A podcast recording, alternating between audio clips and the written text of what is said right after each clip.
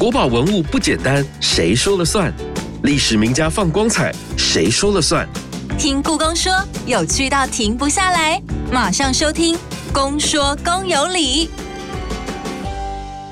大家好，我是阿哲，新年快乐！龙年到，先祝所有公说公有理的听众朋友们一元复始，万象更新，在新的一年能够鱼跃龙门。龙光焕发，拥有荣华富贵、好运好事隆中来，更能成为人中之龙。龙年事事都顺利。其实龙本身哦，就是有吉祥的寓意。这种神圣奇幻的生物，自古就被人们视为是权力跟尊贵的象征。当然，在故宫馆藏中，关于龙的相关文物绝对不会少。今天我们就特别邀请到了故宫器物处蔡庆良科长，要带着我们来认识故宫馆藏中与龙相关的一些玉器文物。欢迎蔡庆良老师，您好，新年快乐！阿哲好，各位听众大家好。相信听众朋友对于学识渊博的蔡老师不陌生哦，他不但是乾隆皇帝的大粉丝，更是青铜器、玉器文物研究的大行家。每回听老师介绍文物的典故和故事，我都是听得津津有味的。而今天老师要精选几件与龙相关的玉器文物，和听众朋友分享。我想先请教老师，其实龙是人们所想象中的生物，它在传统的文化当中，甚至是帝王或者是民族的代表。我们可以从故宫收藏的玉器看出，是什么时候开始形成龙的概念呢？我觉得这个龙的概念呢，其实跟很多概念都是一样。首先呢，我们现代人因为接受龙这个形象跟它某种意义，嗯，所以我们会往前追溯。对，当然你往前追溯的时候。早几百年或一千年，它龙的意义或形象其实可能跟现在是很接近的。可是你再往前追，尤其跟考古出现没有文献的时候，呃，那些是不是还是龙？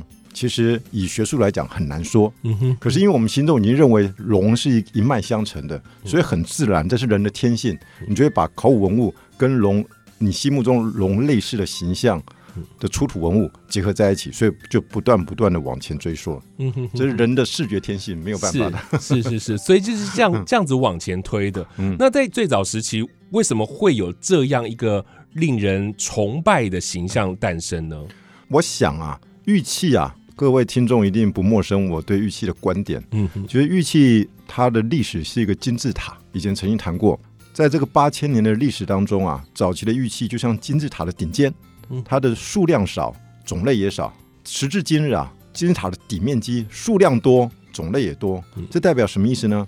代表因为早期的玉料啊极为珍贵，早期是很难制作的。嗯，所以它制作出来的规格极高。嗯哼，所以跟宗教祭祀有关，所以跟天接近。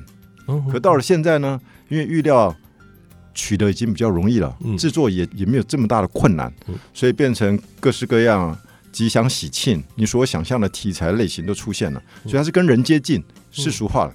所以回答你刚才的问题，玉器因为在早期有这种特殊的超自然的神力存在，所以你看它所制作出来的一些特殊的形象的生物造型的时候，你就不能等闲看之。那个经常是他心目中崇拜的对象，嗯，或者是他宗教中一种特殊的一种图腾。嗯，所以当你用这种角度去看的时候。你去看早期玉器，有时候你看不太懂它到底是描绘什么样的造型，其实就理所当然，因为它常常是各种多种具有不同力量的生物的结合体。嗯哼哼哼，所以比较多是飞禽走兽的综合体喽，就因为他们好像就是在大自然当中比较有力量，然后比较各居一方的这些霸主。相信你一定也听过“如虎添翼”这个成语嘛？这代表什么意思？代表强上加强。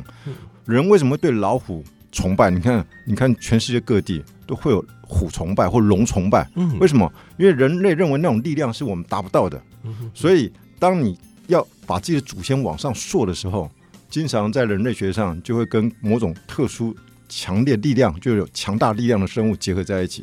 其实早期玉器也有这种特性，它实际上是结合到祖先跟神灵的崇拜是合在一起的。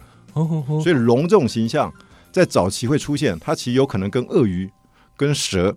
啊，这些你本身你就会惧怕，是觉得具有不可接近、具有那种特殊威仪的生物嗯，的那种崇拜感，是所以你会以它为超自然神理预料的题材，嗯其实是是自然而然的事情。因为这样的形象一出来，你就会很敬畏嘛，就会怕它这样子。好，那我们现在就先来介绍几件跟龙相关的玉器文物，就是我们先从比较早期的玉器来切入好了。早期的这些玉器呢，跟老师刚刚讲的，它和我们印象中的龙的形象有一些不一样。有一件它的年代比较久远哦，它是西元前四千五百年到三千年。红山文化晚期的玉猪龙，这个又猪又龙的，是 它为什么叫做猪龙啊？所以你的问题非常好。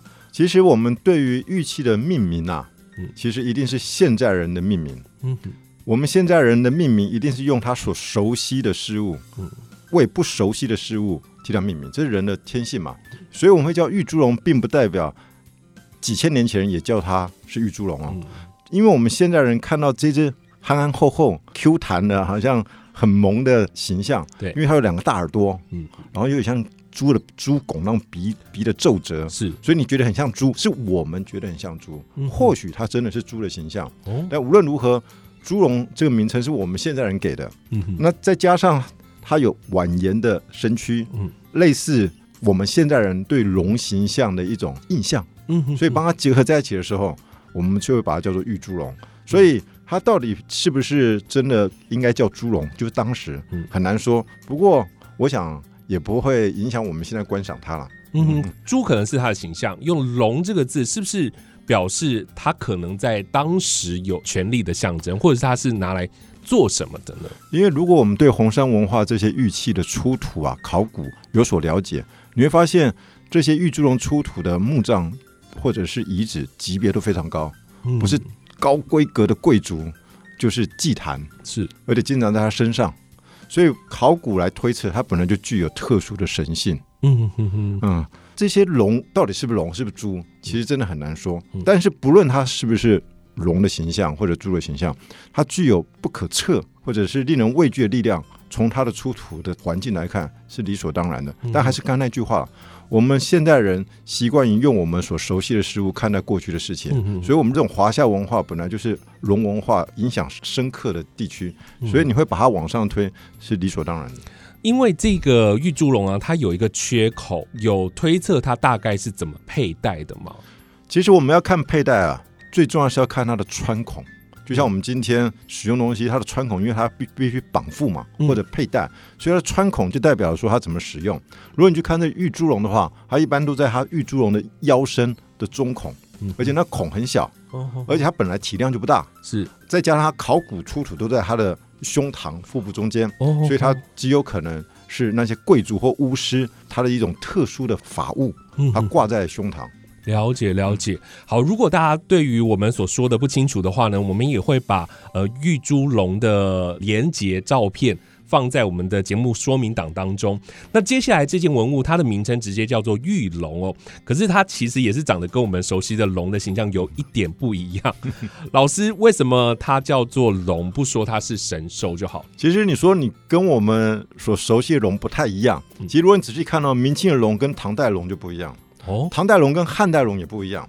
可是你如果对这个龙的它的整个历史很熟，你就知道它实际上是有继承关系。嗯，它只是在不同时代稍微做了一点点调整。嗯。所以今天我们会认为你现在说这件玉龙是指商代这件玉龙，对，其实距今它大概是公元前一千三百年，也就距今三千三百年。是。就像我说的，我们熟悉现代龙，你往前推，你会发现他们确实是有一个继承脉络的脉络，所以它等于说它是一个传统的早期的形象。而且你现在说这一件玉龙看起来好像不太像，对啊，那是因为我们对商代玉龙啊只看到这一件，哦，对于商代的玉龙其他的出土啊，像妇好墓啊。或其他著名的墓葬出土的玉龙有所了解，乃至于青铜器的玉龙，嗯或它的漆绘、象牙雕的玉龙有所了解，你就知道这件玉龙其实是简化了。嗯，它其实是有脚的，哦足有足爪。是哦，真正我不是说这件有，嗯商代龙是有主爪的，也有嗯头上的角。哦，但是呢，我们说过玉器因为它体量小，玉器又非常坚韧，嗯难以琢磨，嗯所以你会发现艺术家在处理玉龙的时候，玉器的时候嗯，他经常会省略。有一种漫画版的感觉。是啊，就像我说的，今天我们说神龙见首不见尾，是你看到了神龙的头，你会认为它没有主爪、没有尾部吗？你认为它有？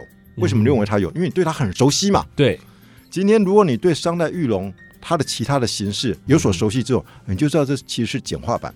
嗯哼哼，了解。这一件玉龙它是有另外的功用吗？为什么它要特别简化？它是特别小吗？是挂在身上的东西吗？商代这个玉龙啊，体量也不大。嗯，我们要知道商代怎么看待玉器。简而言之啊，就是商代的玉器是神权的象征。嗯，它是权力跟神性的综合体。是，所以它上面。当你知道这个时候，就像各位知道那种有宗教艺术的时候，宗教艺术其实就不仅仅只是艺术了，它里面有特殊的含义在里面。是，所以为什么我们说龙在商代，它一定也是有极高的宗教或者一种象征，其实就是在于我们对于它整个社会背景的了解。所以这些玉器，如果去看它的细节，它都是花了很大的心血琢磨，一点一滴制作而成。了解了解，好，这两件大家可以去看一下。再来要挑的这一件呢，叫做龙冠凤纹玉饰，因为这一件也是在商代的作品哦。那因为龙跟凤本来就是吉祥的象征嘛，那所以这一件玉器，我看起来它是全器都是扁平的，然后上面有这个镂空啊，有这个浮雕的技法，雕出像个鸟头的侧面，是，然后上面有一只小小的龙。这一件文物呢，老师是不是跟我们来说明一下，为什么它以鸟为主题呢？嗯，要说它以鸟为主题之前啊，其实这件作品正好回答刚才的问题。嗯，这个龙冠嘛，代表这一只龙在凤鸟的头上，好像有带一个龙的造型的头冠一样。嗯，你仔细看这一只龙啊，这龙就有主爪了，对，它有头角了，是代表什么意思？因为这一件体量比较大，所以。有足够的面积，让他把其他细节雕上去，对，描绘出来。嗯哼，我们首先要知道这一件玉器的功能，就可以回答为什么它有一只凤鸟跟龙冠在上面。如果各位仔细看这只凤鸟的主爪，就是下方，其实它下面还有个短笋，有个笋头。对，而且它笋头的颜色跟它本身玉器的主要颜色不一样。玉器埋在土里是会因为受沁会变色的，代表啊这一件它的插榫其实曾经插接在。长杆子上面，嗯哼，长杆子因为它插接在里面，所以要受到保护，所以埋藏在土里，颜色有点不一样。不一样，嗯，所以这件作品本来是在长杆上面的端饰，它是作为招降主灵用的玉烧。哦，所以你就知道这个规格有多高了。是规格这么高，是降主灵用的法器，所以他会用龙。回答刚才前面的问题，你就知道龙在商代人心中的地位。可是它主体是凤鸟啊，对。我们一定听过《诗经》上面写说“天命玄鸟，降而生商”，所以很多学者都认为，这种商代是东方的这种民族啊，具有鸟的崇拜，所以他让主灵降临的时候，他会用这个母题或图腾，用玉器来制作，其实是很理所当然。在这里，我们要多谈一下，嗯，这一件作品为什么感觉充满了饱满的张力？当然，饱满的张力来自于那只凤鸟的胸膛到足爪到头部，其实像一个弧线。我们视觉在看圆弧边缘的时候。其实各位都很明白，会产生张力，就像气球一样。那他如何做这一件呢？其实过去艺术家跟现在艺术家一样，都具有极高的创意。他其实是先拿一个圆形的玉器，等下先做好圆形的玉器。嗯哼，那圆形本身有张力嘛？对，他在圆形的玉器去裁截它的边缘。所以我们的视觉有个天性叫做闭合倾向。你看到一个不规则形状，其实内心看到是一个闭合的形象。嗯，所以这一件虽然是一个圆的某个截面。可是你会把这个曲线自动变成一个饱满的圆，所以你看这作品的时候，你就觉得充满了力量感，其实来自于此。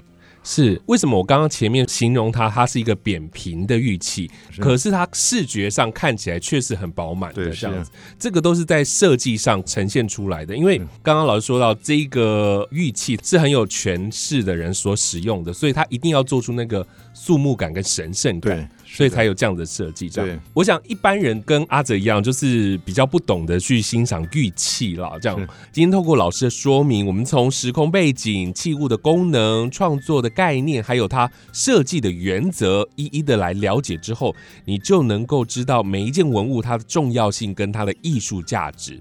在上半场节目，我们就先到这，我们进入一段故宫四季热搜单元，待会继续回来听老师介绍玉器中的龙。春百花齐放，繁花似锦；夏无患子树，绿叶盎然；秋落雨松果，叮叮咚咚；冬冷冽冬雨，群山缭绕。故宫胸中纳万物，琳琅满目山中藏。春夏秋冬关键字就在故宫四季热搜。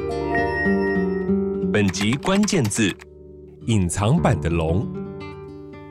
这期节目中介绍的是和龙相关的玉器文物，但在故宫各类文物中都有龙的出没，甚至还有隐藏版的龙纹藏在文物中，不仔细看可是找不到的哦。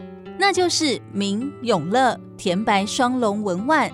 所谓甜白，是因为明代嘉靖时期白砂糖刚被发明出来，鉴藏家便以白如霜雪的白糖来比喻温润洁白的永乐白釉瓷器。双龙纹碗胎质细腻洁白，器身内壁有暗花双龙纹，由于装饰隐身在甜白釉色之下，平时隐而未显。只有在灯光照耀及特定角度之下，才能看到它的纹饰样貌，是不是非常特别呢？继续回来，下半场公说公有理的节目。今天我们邀请到的是故宫器物处蔡庆良科长，带着我们认识故宫馆藏中与龙相关的玉器文物。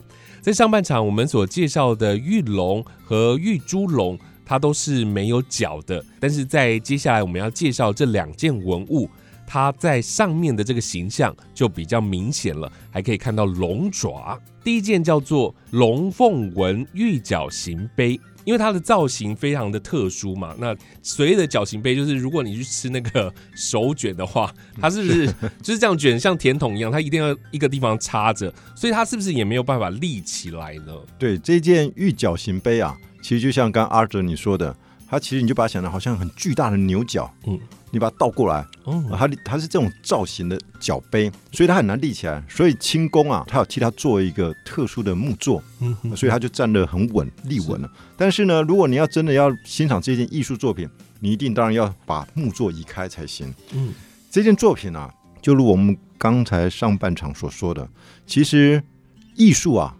尤其古艺术，并不如我们。心中认为的，好像跟我们很遥远，好像那只是一个非常遥远时代，跟我无关。其实你只要愿意花一点点时间，你就可以跟当时的艺术家保持同理心。这件西汉的艺术作品，距今大概两千年。嗯嗯。那为什么我们能够欣赏它呢？因为两千年呢，以演化的标准，其实我们的视觉天性没有改变，所以我们只要认识我们自己视觉天性的特征，你就可以欣赏它。那这件作品，如果你真的去看它。简单看，你就发现它充满了张力跟扭转的力量。嗯，哎，为什么呢？其实，首先它善于用那种弧面，就像我们刚才前面说了，你看西商代人也用啊，只是商代是在平面上利用圆形。你当你侧视看的时候，垂直看的时候会产生饱满张力。嗯它不是，它是所有的表面，所有的各个角度都是用弧面来进行设计，所以本身你无论从哪个角度看，都充满了张力。嗯更重要的是这只龙啊，这只龙确实极为精彩。各位观众，你到我们国立故宫博物院参观，一定要去看这件作品，因为这件作品体量很大，以玉器的标准，体量是非常大的。它那只龙为什么充满了灵活灵现的动感？你仔细看哦，如果你愿意把它拆解，先看它的上半爪跟它的上肢。我们看一个主爪的时候，你一定会依这个主爪的形制，认为头部跟尾部的方向嘛。我们举个例吧，主爪在你眼前，你会认为头在上，尾在后嘛？是。可是你真的去看这件作品，你会发现，你以为是尾部的地方，却连接变成它的头部。哦，你以为是头部该连的位置，却变成身体向下蜿蜒。哎呀，这是汉代人最高明的技巧。他利用这种扭转的形式啊，让你产生忽左忽右、一张一弛、一动一静的那种视觉幻觉，从而产生强烈的张力跟动感。这是汉代人。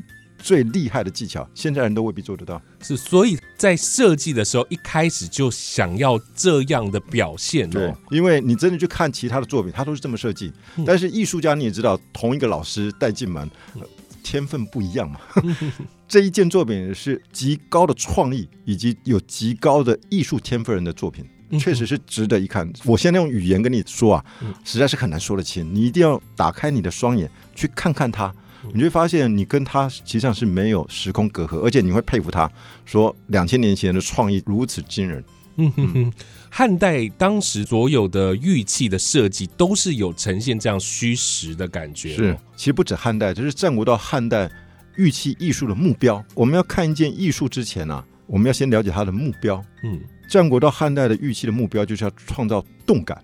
可是你我都知道，玉器是静态的、啊。嗯，我们举个例吧，像有些油画，它明明是静态的，嗯可是为什么你会产生动态的感觉？他就开始创造了技巧。可是大家可能会认为这技巧好像是艺术家多了不起，其实艺术家当然了不起，其实最了不起的是我们自己，嗯是我们的大脑，是，我们的视觉天性。在观看明明静态，嗯就会产生动感。嗯其实这是我们我们与生俱来很难以置信的一种天赋。嗯也就是为什么我们可以欣赏艺术的关系。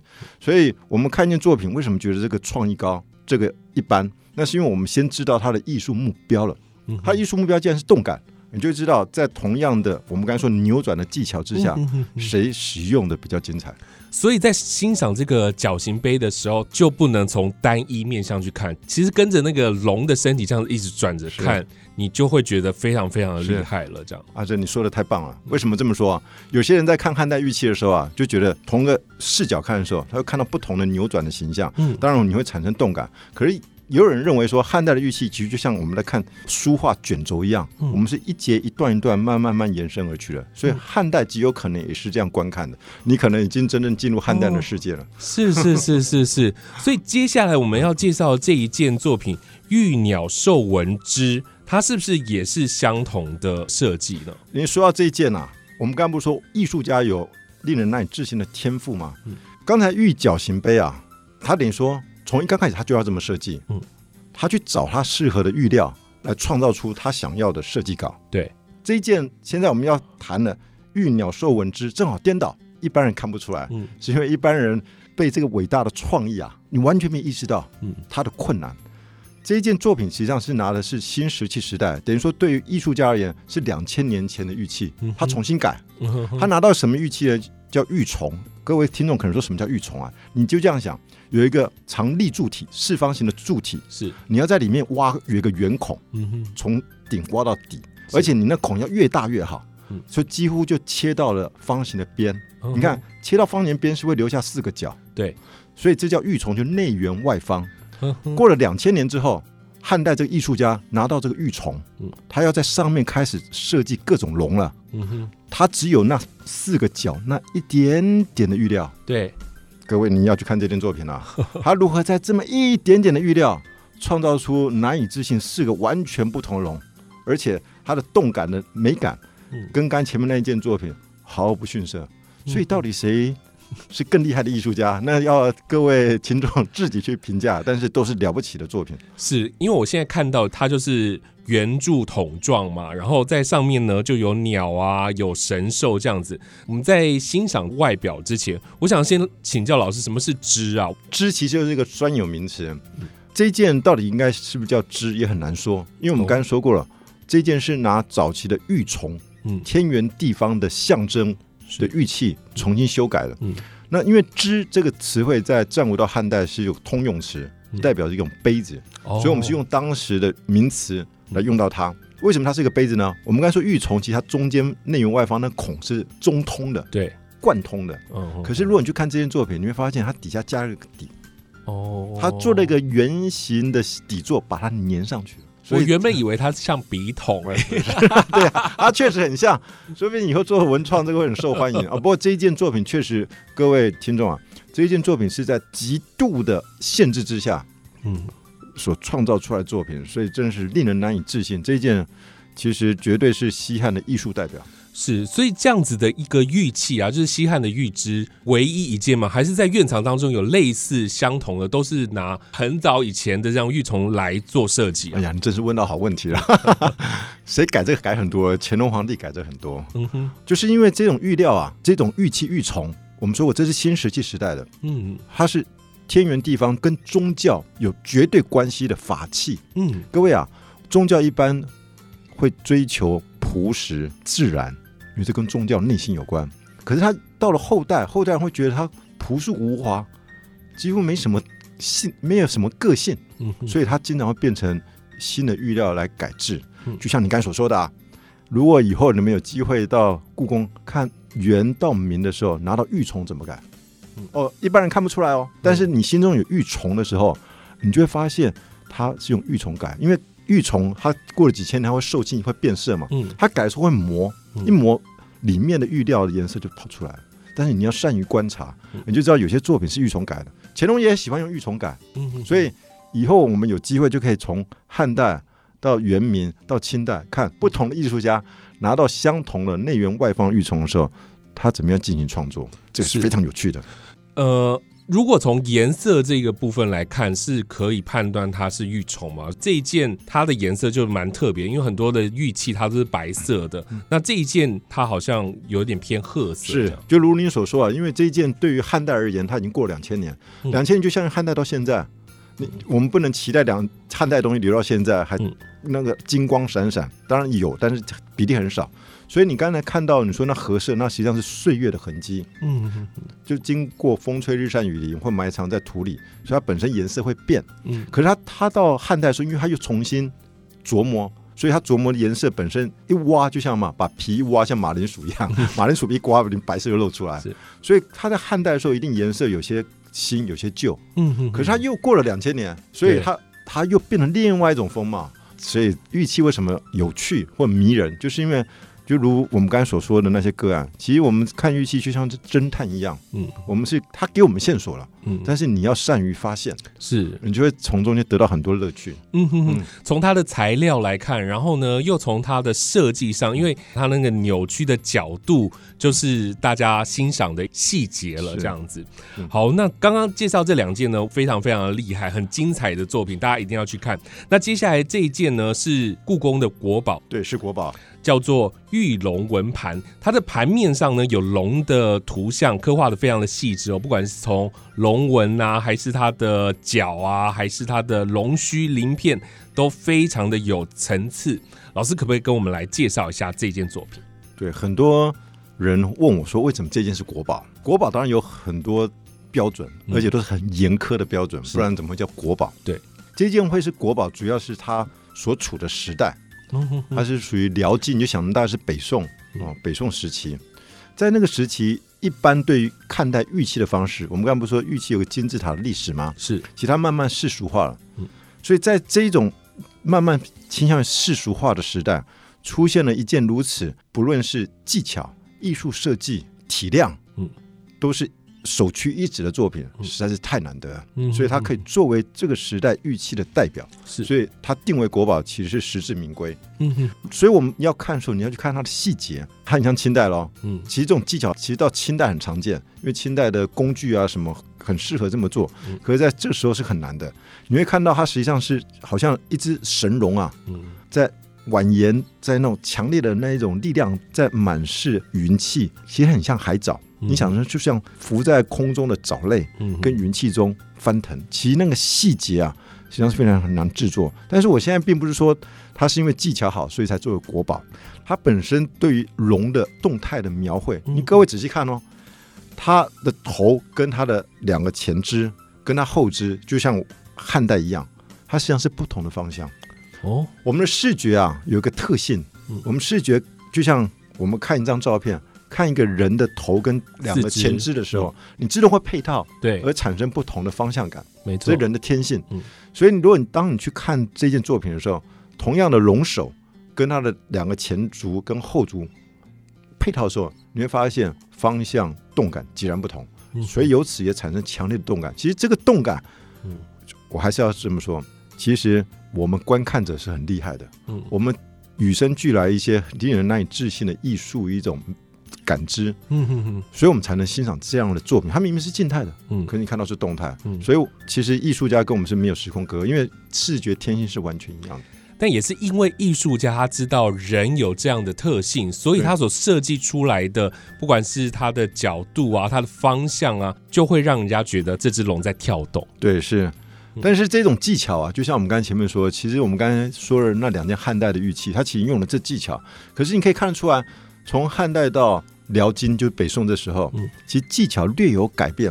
哦，就像我们刚开始说，龙的头角啊，嗯，它的嘴吻啊，它的鳞片啊，它的足爪的特征，其实慢慢都在调整。嗯可是你看得出来，它一是一脉相承。对，所以回应我们刚开始所谈的，为什么我们认为红山玉猪龙是龙？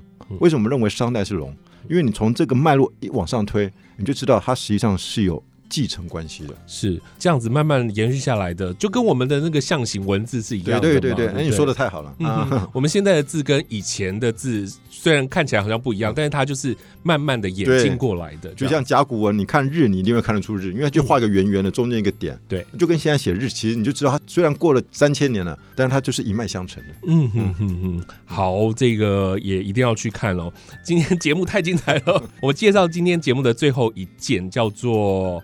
玉鳌鱼花叉，这个鳌鱼花叉呢，就是大家熟知的鱼跃龙门。老师来给我们介绍一下，因为它的设计，它的颜色其实是非常生动的。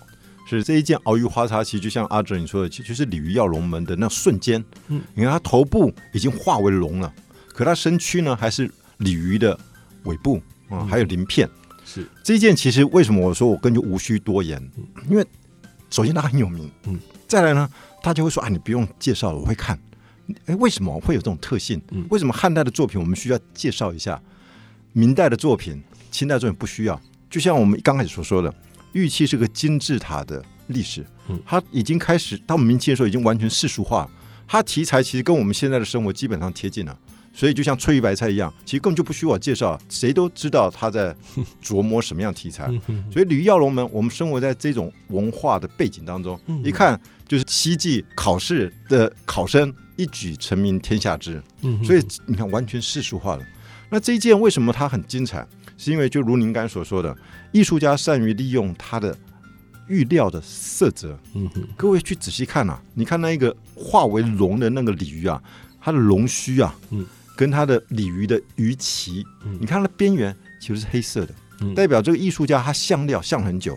嗯他在把这个玉料本身的瑕疵，他怎么样化腐朽为神奇？嗯哼哼，他把它变成勾勒一些关键的边缘，是所以这就是高手的作品了、嗯但是你还是仔细看一下，它有些地方可能稍微有一点点染色，嗯什么意思呢？就是它那些玉料的一些黑色的墨色的地方，它已经善加巧妙利用了。可有些地方龙是对称的嘛，嗯。它顾虑了右边的颜色，它左边有时候就很难处理啊，所以有些地方略微有一点点染色，是是为了艺术效果。这难免的啦，就是因为他用他原来的颜色，然后去雕出这样子是的样子，但是那个成色上确实会有一点不均。那另外在这一件作品上面，我们也可以看到，它不只是只有一只鳌鱼哦，在它的肚子上是不是还有另外一只动物？对，还有另外一只就是现在人看也会认为是好像龙小龙，因为它身体细长，头部也很像我们所惯看到龙的那种形象。嗯这种大龙配小龙的这种艺术造型或题材，明清很常见。至于你问我说他为什么要这么做，那，我可能是是为了以后要演电影先做的准备吧，我 我不确定是怎么样。但是这个时期就是真的，他就是用这种形式在设计。但是呢，就像我们说的，他你你很容易接受它，因为它世俗化、生活化的关系。是是是，鱼跃龙门，据说就是鲤鱼跳过了龙门之后呢，它就会变鳌鱼嘛，然后最后会化成龙这样子，才说它叫做鱼跃龙门。那鱼跃龙门就代表着迈向新的辉煌人生。今天我们就用这个很吉祥的文物来做压轴，当然也祝所有的听众朋友在新的一年能够创造出辉煌耀眼的成就啦。今天真的非常感谢蔡庆兰老师能够抽空来我们的节目当中录制这一次的龙年新春特辑，带给我们这么精彩的内容。谢谢老师，谢谢阿哲，嗯、这是我的荣幸，也谢谢各位听众，祝大家新年快乐，万事如意。好，那阿哲也祝大家龙年行大运啊，事事都如意。谢谢老师。越听越上瘾，就是爱听公说公有理。